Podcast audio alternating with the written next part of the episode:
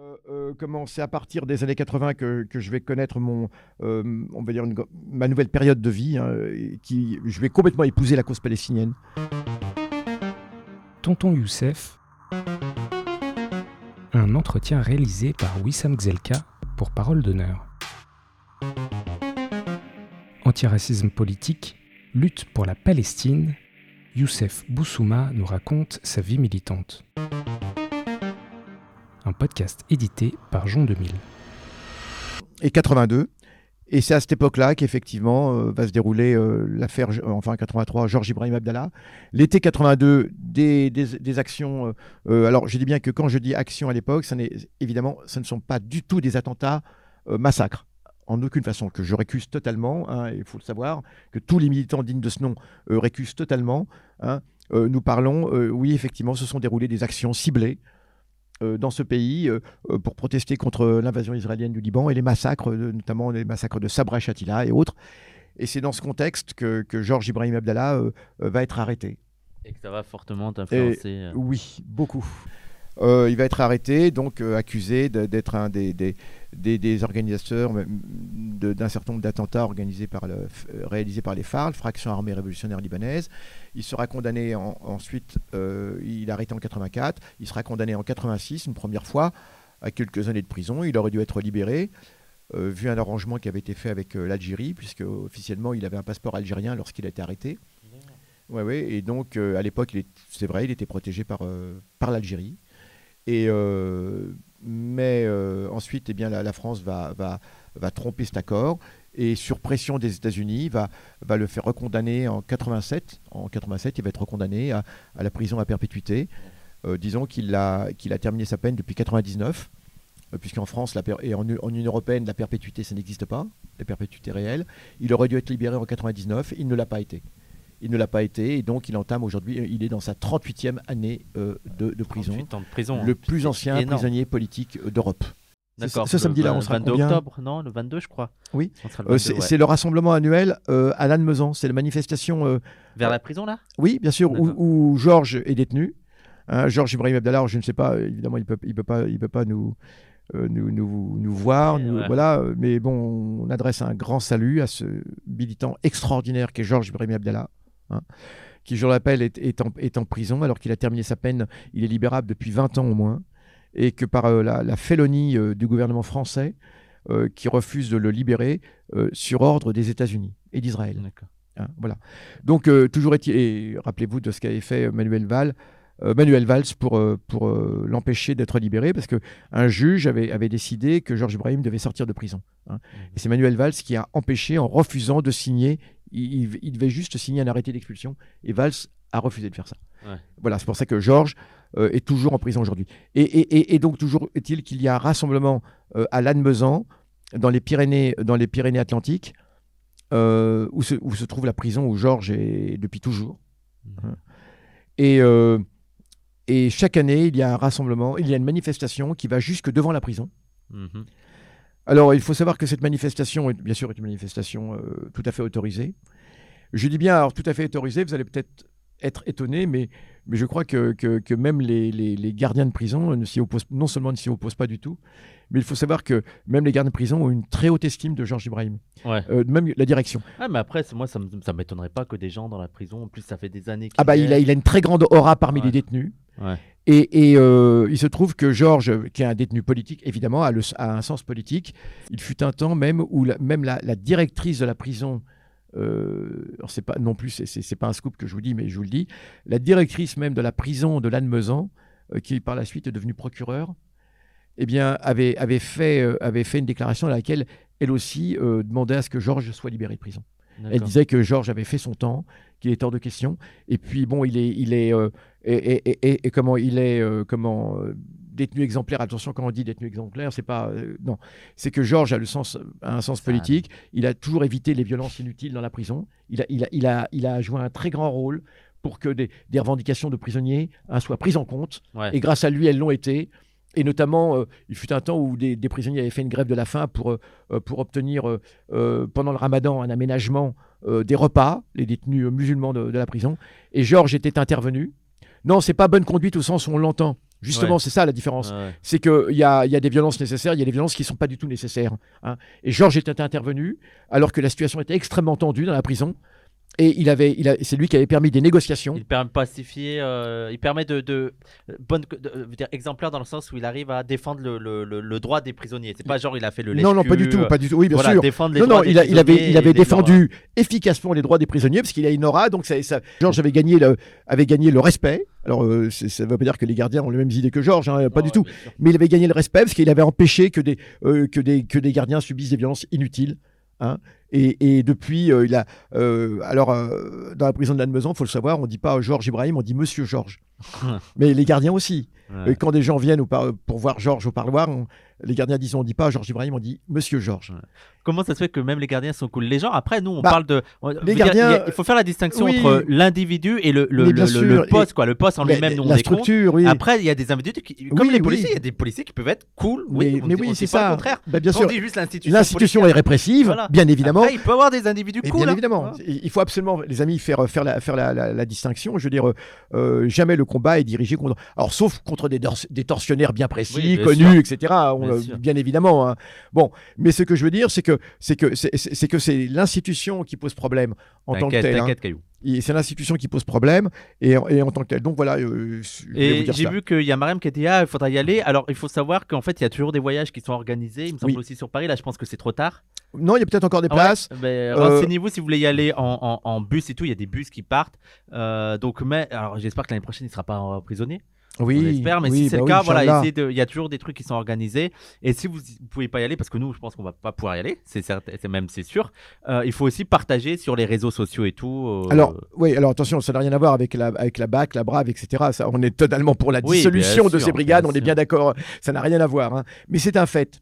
C'est un fait que je vous donne, et ce qui fait que, que lorsque la manifestation arrive devant, euh, devant, le- devant la prison de Lannemezan, chaque année, il n'y a pas de souci, ça se passe Ouais. bien.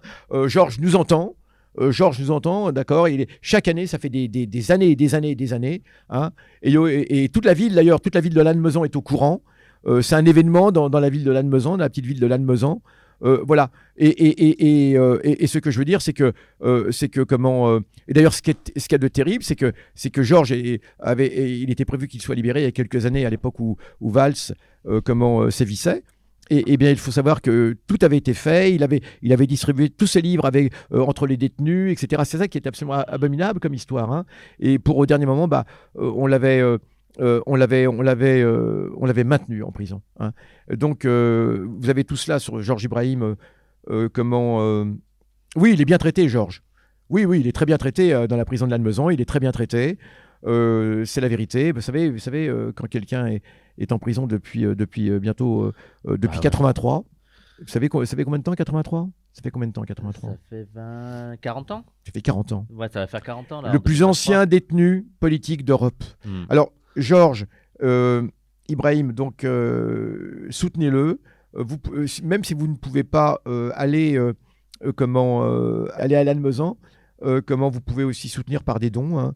Euh, vous faites des petits dons, ça, ça permet de payer le- la location des cars. Il y a des Mhm. cars qui partent de Paris, hein, de Place de la République. Euh, il y a un ou deux cars qui partent de Paris en fonction des moments, et puis d'autres villes de France, puisque c'est un rassemblement international. Voilà, voilà ce, ce que je voulais dire. Alors, ces années 80, elles sont donc, euh, elles, sont- elles sont donc euh, euh, empreintes de, Il a quel âge là? de dépit? Il a 71 ans. D'accord, Il a 71 ans, il est il est né en 51, d'accord, 1951. d'accord, d'accord. Ouais, il a passé la moitié de sa vie en prison, quoi. Ah, plus de, ouais, bah, Ouais, plus de la moitié même. ouais, maintenant. ouais, ouais. Il était instituteur, euh, euh, Georges Ibrahim, euh, au Liban. Il était militant. On lui a trouvé maintenant qu'il aurait aussi eu un rôle dans, dans, dans, dans l'exécu- dans l'exécution de, de l'ambassadeur américain en 76 euh, au Liban. Il faut savoir que le, le- le Liban est en, est en pleine, est en pleine révolution à l'époque. hein. Voilà. Alors, tout ça pour vous dire que c'est un petit peu ces années 80 euh, qui sont empreintes de, beaucoup de dépit, et puis avec euh, la naissance, euh, surtout pour détourner l'attention, comment de d'SOS racisme. Faut en dire un mot, qui va jouer un grand rôle comme instrument du Parti socialiste pour détourner les luttes de l'immigration, pour, pour empêcher cette autonomie des luttes de l'immigration. C'est surtout cela. Il y avait eu la marche pour l'égalité en 83. Le Parti socialiste était absolument affolé à l'idée euh, que, que la jeunesse, euh, ce qu'on appelait la seconde génération à l'époque, puisse s'organiser de façon indépendante. Et donc c'est comme ça qu'on va lancer avec, euh, avec Julien Drey, etc., BHL et d'autres, Marek Alter et d'autres. Et c'est comme ça que va être lancé comment, donc SOS Racisme. Les années 80, pire décennie pour la gauche. Alors, pour la, oui, pour la vraie gauche, absolument, puisque c'est là que la gauche est morte. On peut dire que c'est dans les années 80 que la gauche, en tout cas, est morte. Hein, et ensuite, euh, et ensuite eh bien, euh, on- on- le- les conséquences. Alors, ça va être terrible parce que c'est aussi la fin des illusions. Alors, Est-ce que euh, vous, à l'époque, SOS Racisme, déjà. Après, c'est plus les années, c'est les années 80, SOS Racisme? Bah, bien sûr. Bah oui, puisque l'autre jour, Ah oui. rappelle-toi, tu avais, tu avais même évoqué cette histoire de, de notre altercation un petit peu, un petit C'est- peu. C'est là, c'est à cette période avec Oui. euh, Harlem Désir? Bien sûr, Et bien qu'est-ce qui s'est sûr. passé? Bah, avec Harlem Désir, bah, on s'est tous retrouvés devant, devant l'ambassade d'Afrique du Sud. Euh, Il y avait l'apartheid encore à l'époque en Afrique du Sud. Et donc, on, se retrouvait devant l'ambassade d'Afrique du Sud pour protester, pour dénoncer l'apartheid. Beaucoup de militants, alors beaucoup de militants euh, euh, antiracistes issus de l'immigration, de toute l'immigration du Maghreb, etc., algériens, marocains et autres. Et puis aussi beaucoup de Guadeloupéens avec nous, du d'un mouvement dont j'ai parlé la fois dernière, le mouvement populaire pour une Guadeloupe indépendante, le MPJ, avec Georges Faisan, etc. Mais Georges Faisan n'est pas là à ce moment-là. Et, et, euh, on se retrouve tous. Et SOS Racisme à l'époque se targuait aussi de dénoncer l'apartheid d'Afrique du Sud. Hein, euh, en oubliant que, que Tonton, justement, Mitterrand, eh bien en fait, à l'époque, euh, faisait du, du- du business avec l'Afrique du Sud, notamment au plan, au plan nucléaire, etc., par en dessous. hein. Et donc, euh, au- au- comment, euh, en, en flagrant, en flagrante violation du boycott international de l'Afrique du Sud. Parce que ceux, ceux qui disent que le boycott c'est pas bien, etc., BDS, oublient que quand même, euh, l'Afrique du Sud, il y avait un boycott officiel. Ouais. Et dans ce cas-là, l'Afrique du Sud, on trouvait que c'était normal. Personne disait que c'était pas normal. Et qu'on faisait pression, à l'époque, vous faisiez pression sur plein de pays pour qu'ils le fassent, parce qu'il y en avait beaucoup, surtout dans le Nord, qui étaient très, très réticents à l'idée de, de boycotter l'Afrique du Sud. Quoi. bien sûr, mais c'était un boycott officiel, y compris des Nations Ouais, ouais. Unies. Donc, euh, Mais il me semble que, par exemple, l'Angleterre et tout, on, on, tardait quand même à Mais bien évidemment, euh, y compris la France, évidemment, qui- évidemment qu'il traînait des pieds. Donc c'était assez étonnant de voir SOS Racisme, qui était une créature du Parti Socialiste, hein, eh bien protester euh, contre l'apartheid d'Afrique du Sud, alors que le Parti Socialiste, enfin le gouvernement euh, Mitterrand et autres, hein, eh bien par en dessous, eh bien euh, des pieds et rechignait et même faisait, faisait du business avec, avec l'Afrique du Sud. On s'est donc retrouvé devant, devant cette ambassade. Et nous, nous, nous avons aussitôt dénoncé euh, euh, SOS Racisme en disant que c'était un instrument du Parti Socialiste, du gouvernement, qui était là pour détourner l'attention, euh, Mhm. faire illusion, d'accord Et puis, euh, disons que c'est parti en échauffourée. Tu Alors, battu avec. euh, Bah, battu, non, je me suis retrouvé face à Harlem Désir. je me suis retrouvé face à Harlem Désir et il y avait les CRS qui étaient là. Il y a les CRS qui étaient là, évidemment, pour contrôler cette, ce rassemblement qui était autorisé, mais bon. Et du coup, les- ce qui s'est passé, bah, c'est que les CRS, euh, euh, voyant, euh, bon, c'est parti, c'est parti en live, comme disent les jeunes. Hein, euh, Plus personne euh, des- dit ça, mais ok, vas-y. des, des coups, des, des coups, des coups ont été échangés des deux côtés. Ouais. Et moi, je me retrouve devant Harlem Désir et, et on est en train de s'invectiver, etc. Euh, moi, je l'invective, lui aussi, etc. Et, et là-dessus, les, CRS survient, surgit, et, et gaz Harlem Désir pensant que c'était lui le, le fauteur de Le troubles. Remarquez, euh, c'était pas plus nous le fauteur. Et donc, euh, bon, bah, voilà, c'est tout. Et donc, euh, c'était assez. Tu lui as Enfin, pété la gueule à. Non, Non, non, c'est le flic. tout. Non, non, pas du tout. C'est le flic qui l'a gazé. Donc moi j'ai ré- j'ai réussi à m'échapper. On a réussi à s'échapper, mais enfin il y a eu une- il y a eu toute une bagarre rangée en fait, hein. une bagarre ont- rangée entre nos militants gazé et Harlem Désir. euh, oui oui c'est ça. euh, Ah, ils ont dû voir un noir et ils ont dit, exactement. bon, il- ah. le type le type il a vu un noir, il s'est dit ah c'est lui c'est lui le problème et, et, et- et voilà. Donc voilà c'était c'était un peu le, le truc, mais c'était on, était très très opposés à, SOS racisme, hein, je le dis. Très très opposés, d'autant plus que euh, comment le SOS racisme refusait de soutenir les Palestiniens, évidemment, euh, prétendait que que, que c'était pas une, affaire le- qui, était qui était qu'on pouvait régler à Paris. Par contre, euh, euh, pour l'Afrique du Sud, ça on pouvait le régler à Paris. Alors c'est ce que nous disions. Il y a, il y, a, y a une hypocrisie là. Vous, vous, vous dites que vous ne pouvez pas parce que c'est trop loin. On disait leur expression c'était on ne peut pas régler les problèmes du Moyen-Orient sur les rives de la Seine. Ah, L'expression consacrée. Et on disait par contre les, les- les problèmes d'Afrique du Sud, vous pouvez les régler sur les rives de la Seine. Et il, il peut foutre la merde dans tout, le, dans tout le monde à partir des rives de la Seine aussi. oui, C'est ça exact- qui est assez étonnant. Bah, je veux dire, oui. Vous pouvez foutre la merde à partir des rives de la Seine, mais pas les régler. Bien sûr, exactement, exactement. Exactement, et c'était cette hypocrisie. Et, donc, euh, le, SOS Racisme a été très rapidement considéré comme une organisation qui était sioniste. Alors, non seulement euh, comme ça, mais aussi parce que même à, la tête de SOS Racisme, il y avait des, sionistes euh, comme officiels. Il y avait Éric Guébali, qui était responsable de l'UEJF, qui était une organisation d'étudiants juifs, mais très sioniste, qui s'en cachait pas. Éric Gabali, qui était admirateur de l'armée israélienne, qui, que je connaissais en plus. Et cette, cette, décennie euh, des, années, euh, des années 80 euh, est, terrible, d'autant plus que, c'est la fin de l'URSS. Alors non pas que nous ayons, enfin que nous soyons des nostalgiques, la question n'est pas là, c'est aux, soviétiques de le dire, mais la place que l'URSS tenait dans le monde était telle qu'elle, en tenant tête à l'impérialisme états-unien, hein, eh bien, elle permettait à beaucoup de luttes dans le tiers-monde euh, d'avoir une respiration. D'avoir une respiration. Et c'est parce que l'URSS à l'époque, dans les années 80, eh euh, va avoir une direction qui va euh, relancer l'aide à beaucoup de mouvements de libération dans le monde. Et voilà. Et donc la chute de l'URSS, alors on, peut voir ça comme étant quelque chose de positif pour beaucoup. Hein. c'est la chute du mur, ensuite 89, euh, ensuite la chute de l'URSS, mais aussi pour beaucoup de, mouvements de libération dans le tiers-monde, ça a été une catastrophe, je le dis. Mm. Hein, donc il aurait peut-être fallu euh, que, que, cette réforme de Gorbatchev, si Gorbatchev, euh, si tant est qu'on ait pu y croire, réussisse. Hein, mais Parce que, en fait, l'effondrement a été une catastrophe. Beaucoup de pays qui jouaient en fait sur cette confrontation entre l'Est et l'Ouest pour tirer un peu leur épingle du jeu, quoi. Ben, ben, beaucoup de pays, mais en tout cas, oui, mais les Palestiniens entre autres, parce que bien sûr, sur les. Euh, bien sûr, pour tous les mouvements. Alors qu'on aime ou qu'on n'aime pas l'URSS, la question n'est pas là. Hein. Euh, mais mais ça a, été, une catastrophe pour de très nombreux mouvements. Mhm. Euh, pour Cuba, bon, on le sait bien déjà, parce que Cuba va se retrouver encore plus isolé. Pour moi, j'ai l'impression que ça a vraiment mis un, quasiment un coup d'arrêt à, toutes les, euh, à toutes les utopies marxistes. Oui, l'Afghanistan aussi, je suis d'accord, tout à fait. À toutes les utopies marxistes et tout, en mode, bon, bah voilà, ça marche pas. Et j'ai l'impression que là, ça revient petit à petit. Genre, il y a un regain d'intérêt pour euh, le, marxisme, pour les, gauches radicales et tout. Ah bah, que vraiment, le truc, la fin de l'URSS, c'était en mode, bah, voilà, tu as ils ont gagné, quoi. Mais tu as la fin de l'histoire de Fukuyama. De Fukuyama, la fin de l'histoire, et tu as tout à fait raison. la, la guerre du Golfe aurait été impossible si l'URSS avait été là. Euh, la guerre contre l'Irak, et on sait, on en reparlera une autre fois, mais les, alors là, il euh, faudra vraiment dire euh, tous les problèmes du Moyen-Orient, et pas que du Moyen-Orient, y compris Daesh, etc., ça vient quand même hein, de, cette, de, cette, invasion de l'Afghanistan, de cette invasion de, de l'Irak par les armées de la coalition. comment en 90, hein, en août 90. Et, et c'est quelque chose qui est rendu possible par le fait qu'à l'époque l'URSS est devenu complètement paralysé et ne va pas s'opposer à, cette, à, cette, guerre contre l'Irak euh, comment au Conseil de sécurité. Elle aurait pu, si l'URSS avait été encore l'URSS de l'époque, mhm. elle aurait simplement mis son veto et Bush père n'aurait pas pu. Et toutes les conséquences, toute la, configuration même mondiale, au Moyen-Orient et ailleurs, euh, provient de cela. La France est, est, partie prenante dans cette guerre, ne l'oublions pas. Et euh, alors l'Afghanistan, oui, moi je pense que l'Afghanistan a été un véritable piège pour l'URSS.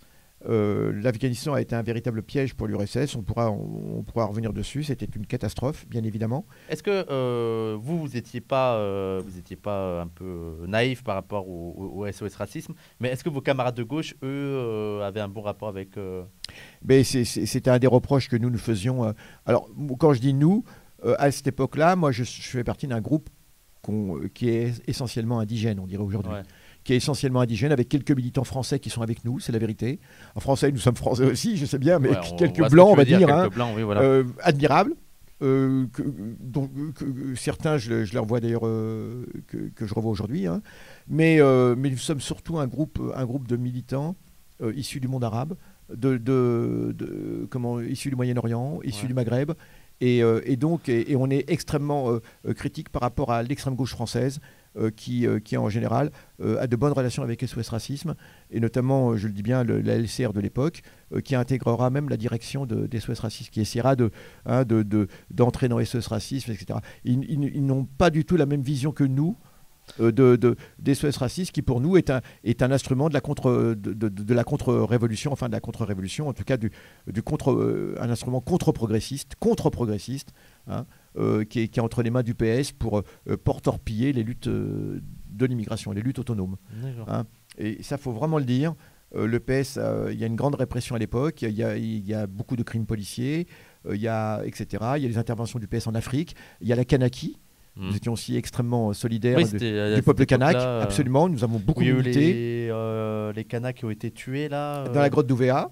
c'est les années 80 Oui, oui, tout à fait. Ah bah, on parlera de tout ça. Bien sûr. on parlera de tout ça la, prochaine fois. Ouais, il y a plein de trucs dans les années 80. C'est énorme. C'est le grand virage, à mon avis. Alors, Osbaum, comment L'historien Osbaum, je, hein, Eric Osbaum, je vous demande de, enfin de, de, lire ses livres, L'ère des extrêmes. Hein, et euh, voilà. Mais en tout cas, les années 80, c'est vraiment le grand tournant. Hein, la décennie 80, c'est le grand tournant. Euh, puisque, euh, et je finirai là-dessus, c'est aussi tout ce dépit par rapport au militantisme. Il y a un discrédit qui est jeté contre le militantisme d'extrême gauche qui est effroyable, notamment par le journal Libération, qui va se faire le chantre de ce qu'on appelle la soft idéologie. C'est dans les années 80 les gens que euh, en fait c'est la fin des organisations politiques notamment euh, de la gauche radicale révolutionnaire et tout. Et en fait on a l'émergence pour faire un peu euh, face à ça à l'associatif à l'associatif et au caricatif, caricatif, caritatif, caritatif, notamment les restos du cœur. Ah, tu as parfaitement raison. Alors ça partait, alors ça pouvait partir d'un bon sentiment. Oui, c'est un bon sentiment. en fait, hein. mais, ça, a tué le politique. Voilà, ça et ça consiste en fait à non plus à vouloir changer l'État, mais à vouloir combler un peu les lacunes de l'État. Et l'État est en mode, bon bah tant mieux. Je veux dire, euh, plutôt que d'avoir quelqu'un qui vient nous casser les couilles, il vient nous combler les Mais bien euh. sûr, c'est tout le développement du caritatif, et ça, ça a été une catastrophe, et dans tous les pays. Hein.